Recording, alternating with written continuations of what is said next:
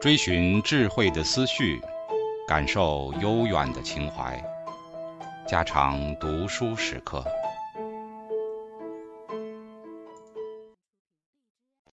警告：慎入，非专业朗读，听后可能出现且不仅限于挺尸等严重不适，另切勿洗耳，以免污染水源。引发小猫、小狗中毒等严重生化事件。第九章：魏晋诗人一建安诗人。建安虽是汉献帝的年号，而这时候的政治大权完全握在曹操的手里，并且当时的文学领袖都是曹家人物。建安七子虽大多死于建安年间，除孔融以外，也都是曹家的木客，因此建安文学应属于曹魏的事是较为合理的。建安时代在政治上虽是极其紊乱，但在文学上却是非常光明。一方面固然是因为时代环境的刺激与酿成，同时不得不归功于那几个政治领袖的爱才如命与提倡文学的风气。文心雕龙时序篇说：“魏武以项王之尊雅爱诗章，文帝以夫君之重妙善辞赋，陈思以公子之豪下笔琳琅，并体貌英毅，故俊才云蒸。仲宣委质于汉南。”孔章归命于河北，韦常从患于卿士，公汉寻志于海隅，德廉宗其斐然之恩，元玉展其翩翩之乐，傲雅商斗之前，雍容任席之上，九笔已成酣歌，和墨以积谈笑。诗评也说：曹公子笃好斯文，平原兄弟未为文动，刘征王粲为其羽翼，似有攀龙托凤，自至于车者，盖将百计，彬彬之盛大备于时矣。在这里，我们可以知道建安文坛的盛况。武宣时代，君主贵族的提倡辞赋，于是辞赋盛极一时。曹氏父子的于诗歌，个个能创作批评，再加以提倡奖励，不怕没有攀龙附凤的文士。彬彬之盛，大备于时，这种现象自然是没有什么可怪的了。于是，建安七子、三祖成王都成为文学上的习语了。今之文人：鲁国孔融、广陵陈琳、山阳王粲、北海于汉、陈留阮籍、汝南阴阳、东平刘桢。思其子者，于学无所疑，于辞无所假，贤自以乘其计于千里，养其足而并驰。三祖成王见于沈约，谢灵运传论，至于建安，曹氏机命。三祖成王贤序甚早，再加以邯郸淳、丁仪、丁义、樊钦、英渠诸人。于是造成了建安文学的极盛时代。关于建安诗歌的特色，我们可以分作两方面来讲：第一是诗歌的题材与格律，其次是诗歌的内容与精神。关于前者，有两点值得我们注意：一、乐府歌词的制作。两汉乐府文学的兴起，在我国的诗歌史上开辟了一个新局面。一方面是促进五言诗体的成立，另一方面是使文士阶级的作品民众化与社会化。这两种现象到了建安格外明显。当代诗人的主要事业都是用古乐府的旧曲改作新词，既是写作纯粹的五言古诗，亦无不受有乐府文学的影响。因为这种影响造成了文士诗的民歌化，乐府诗的文士化了。这一点使得建安诗歌特别有生气、有光彩的事，我们是必得注意的。并且乐府到了建安，大都篇幅加长，如曹操之《渡关山善哉行》《秋胡行》。气出歌，曹丕之大墙上蒿行，曹植之皮舞歌，名都、美女、白马、驱车、弃妇诸篇，少者百数十言，长者至二三百言，都是两汉乐府所少见者。文字亦稍见整练华美，这是乐府文士化的一种必然的趋势。至于当代诗人的重要作品，几乎都是那些仿制的乐府古词。由此，我们更可知道乐府文学对于建安诗歌所发生的重大的影响了。二七言诗体的正式成立，两汉乐府或古诗尚无纯粹的七言体，伯梁联句真伪莫名，张衡四愁尚非全体。到了曹丕的《燕歌行》，七言诗体才正式成立。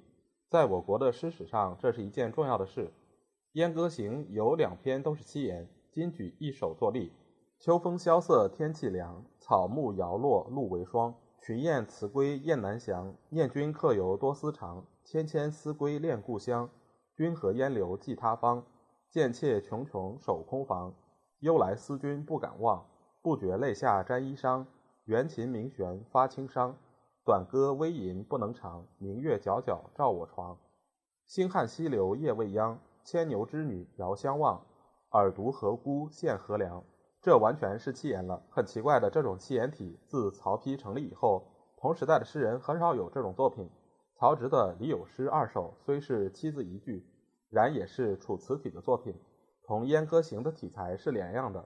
便是两晋做这种诗的人也很少见，一直到了南北朝才渐渐发展起来。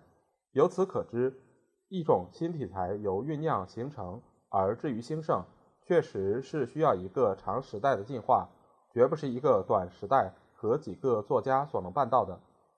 上面所说的是关于建安诗歌的题材与格律，现在要说到他们的内容与精神了。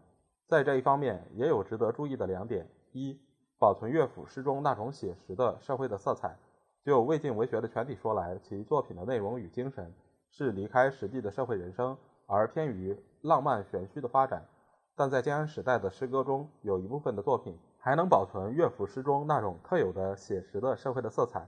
我想这原因有两点：第一，是建安诗人是初期模仿乐府的时代，在他们的作品里还能承继乐府一部分的写实精神与社会文学的情调。其次是在那个初步形成的大乱时代，一般文人尚未安于环境，尚未达到那种完全养性全真的隔离阶段，对于那种战祸的痛苦与人民的离乱，不能完全闭着眼睛不管。无论见闻感触，偶然表现于诗篇，便呈现着写实的社会的色彩了。我们在曹氏父子、建安七子的诗篇里，很有不少描写社会生活的作品。先看曹操的《蒿里行》。关东有义士兴兵讨群凶，初期会孟津，乃心在咸阳。铠甲生机师，万幸已死亡。白骨露于野，千里无鸡鸣。生民百余一，念之断人肠。再如他的《苦寒行》《却东西门行》，也都是很好的作品。我们再看陈琳的《饮马长城窟行》：饮马长城窟，水寒伤马骨。往为长城立，甚莫激流太原足。官作自有成。举箸皆汝生，男儿宁当格斗死，何能扶欲筑长城？长城何连连，连连三千里。边城多见少，内舍多寡妇。作书与内舍，便嫁莫留住。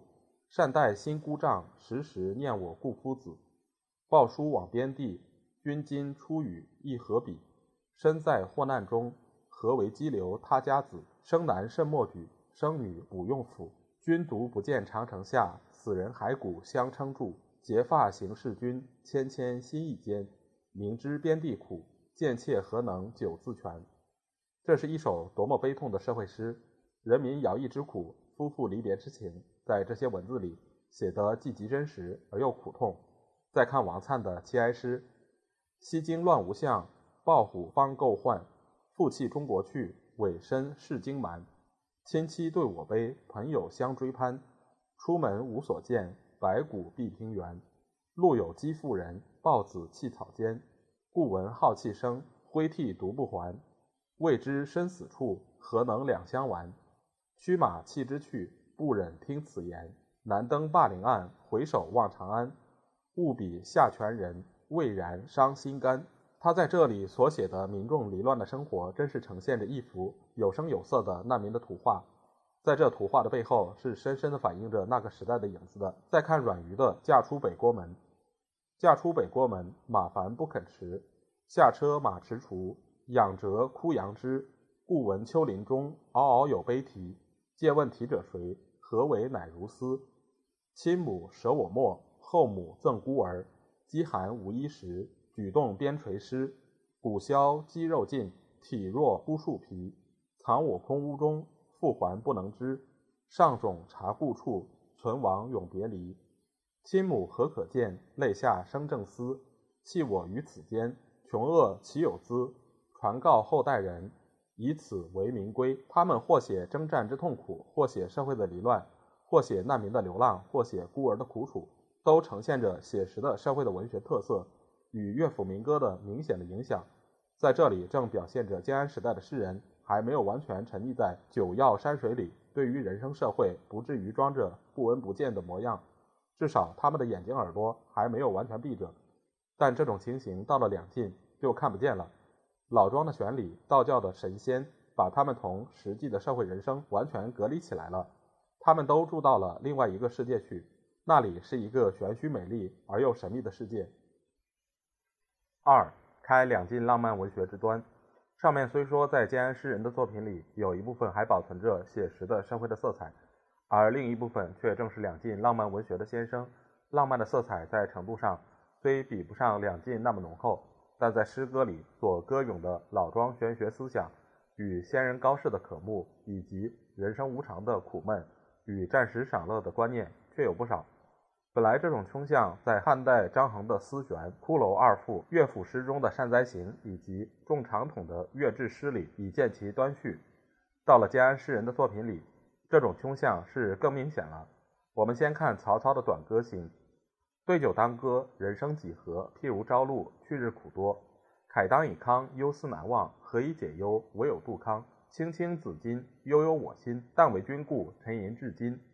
悠悠鹿鸣，食野之苹。我有嘉宾，鼓瑟吹笙。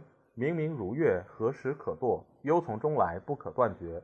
月末度迁，往用相存。气阔寒烟，心念旧恩。明月星稀，乌鹊南飞。绕树三匝，无枝可依。山不厌高，水不厌深。周公吐哺，天下归心。这首诗的气魄虽极雄浑，但人生无常、富贵如梦的悲哀，总是浸透着全篇的字句里。四言诗自三百篇以后有失微之叹，但到了众长统，曹操很有几篇好的四言作品，颇有复兴之象。毕竟大势已去，虽当代作者颇多，已无法与五言诗的主潮对抗。到了嵇康、陶潜以后，四言诗就算是终绝了。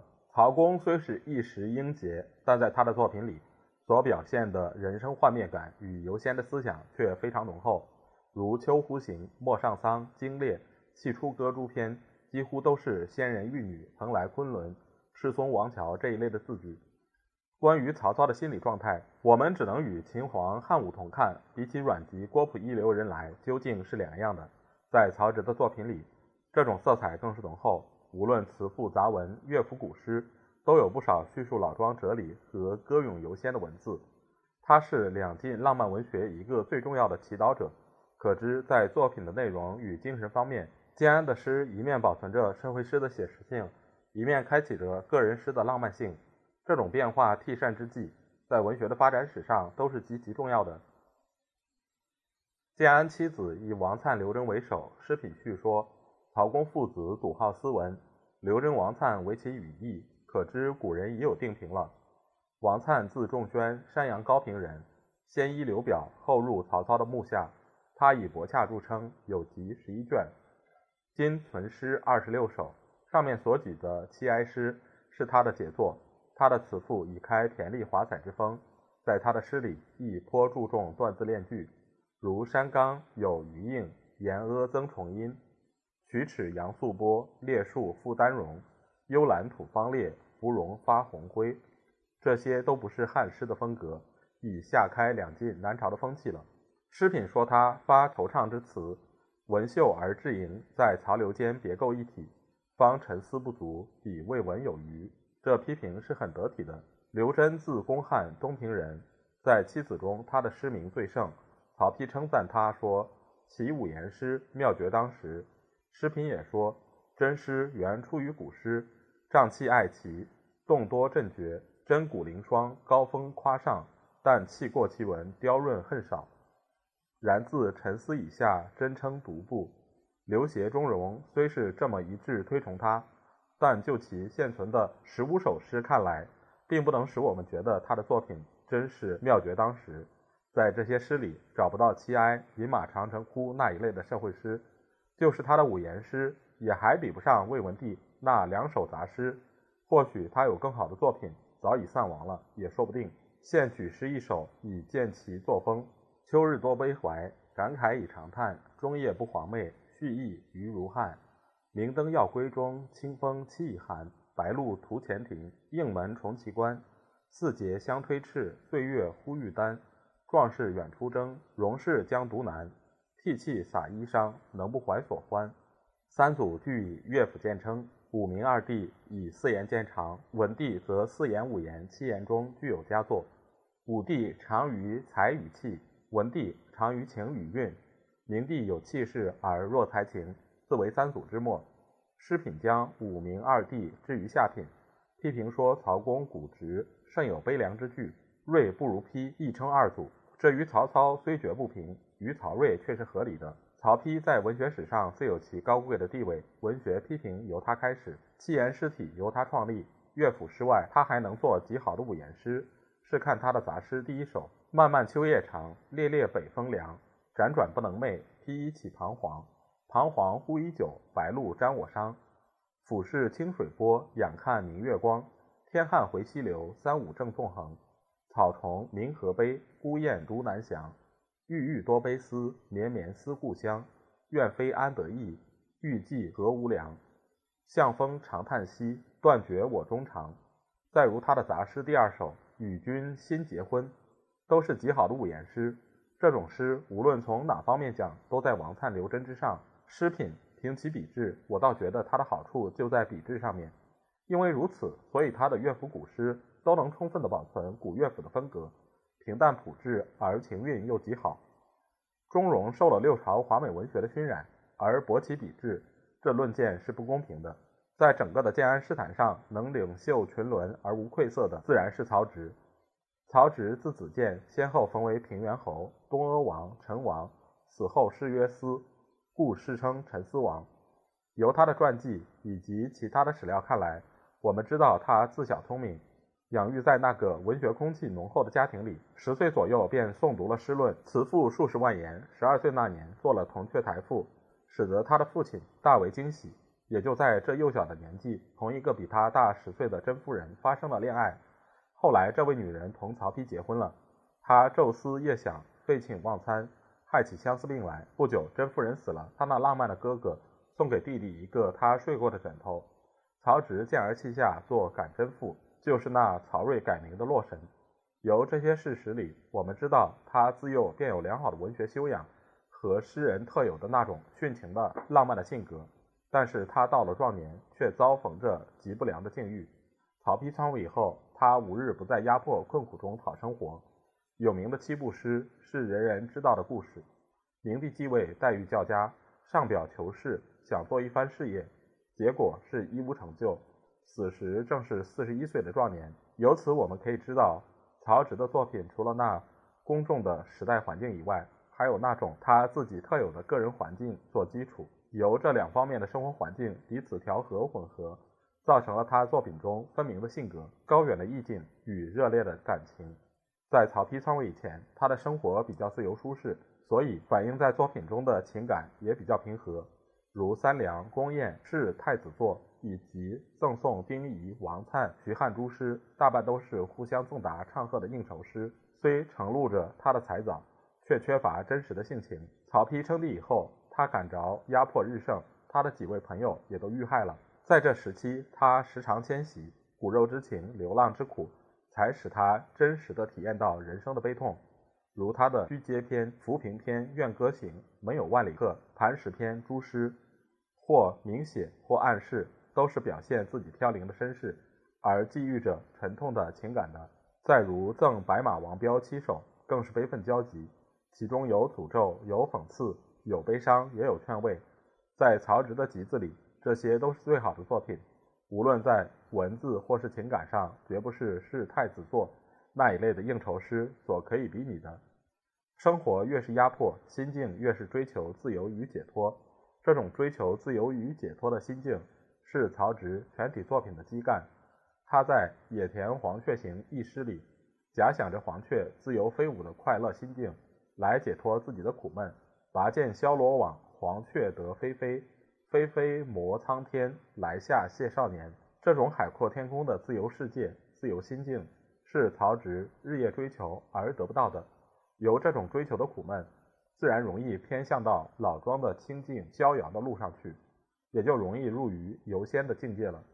他的理智中虽是师承儒道，想做一番爱国利民的事业，虽是反对方士的神仙观念，但在他的潜意识却充满了老庄的思想与游仙的追恋。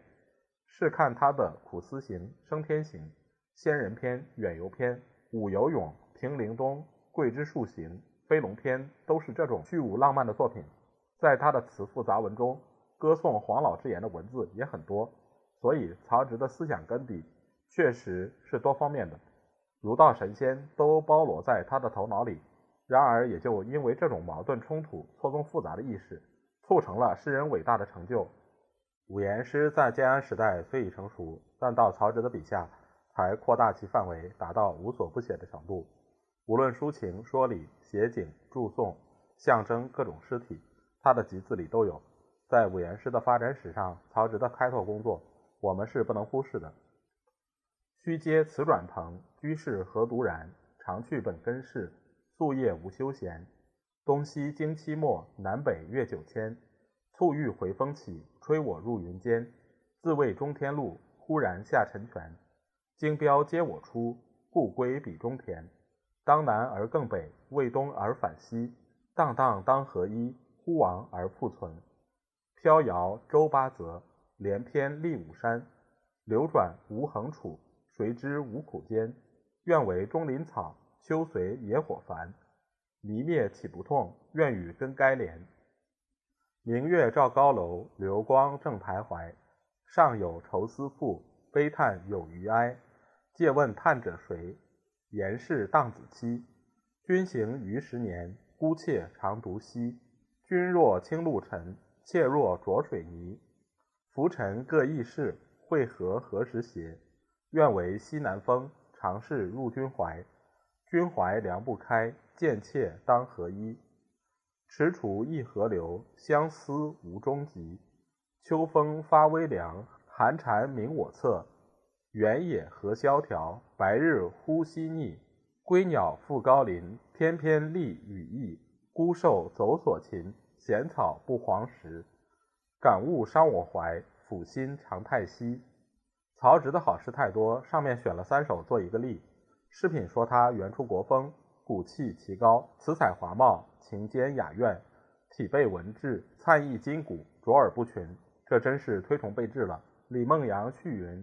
直诗其音婉，其情微，其言愤切而有余悲，待处危夷之际者乎？又王世贞云：“汉乐府之变自子建始。”这两家或从其作风立论，或从其体裁着眼，都有过人之处，是值得我们重视的。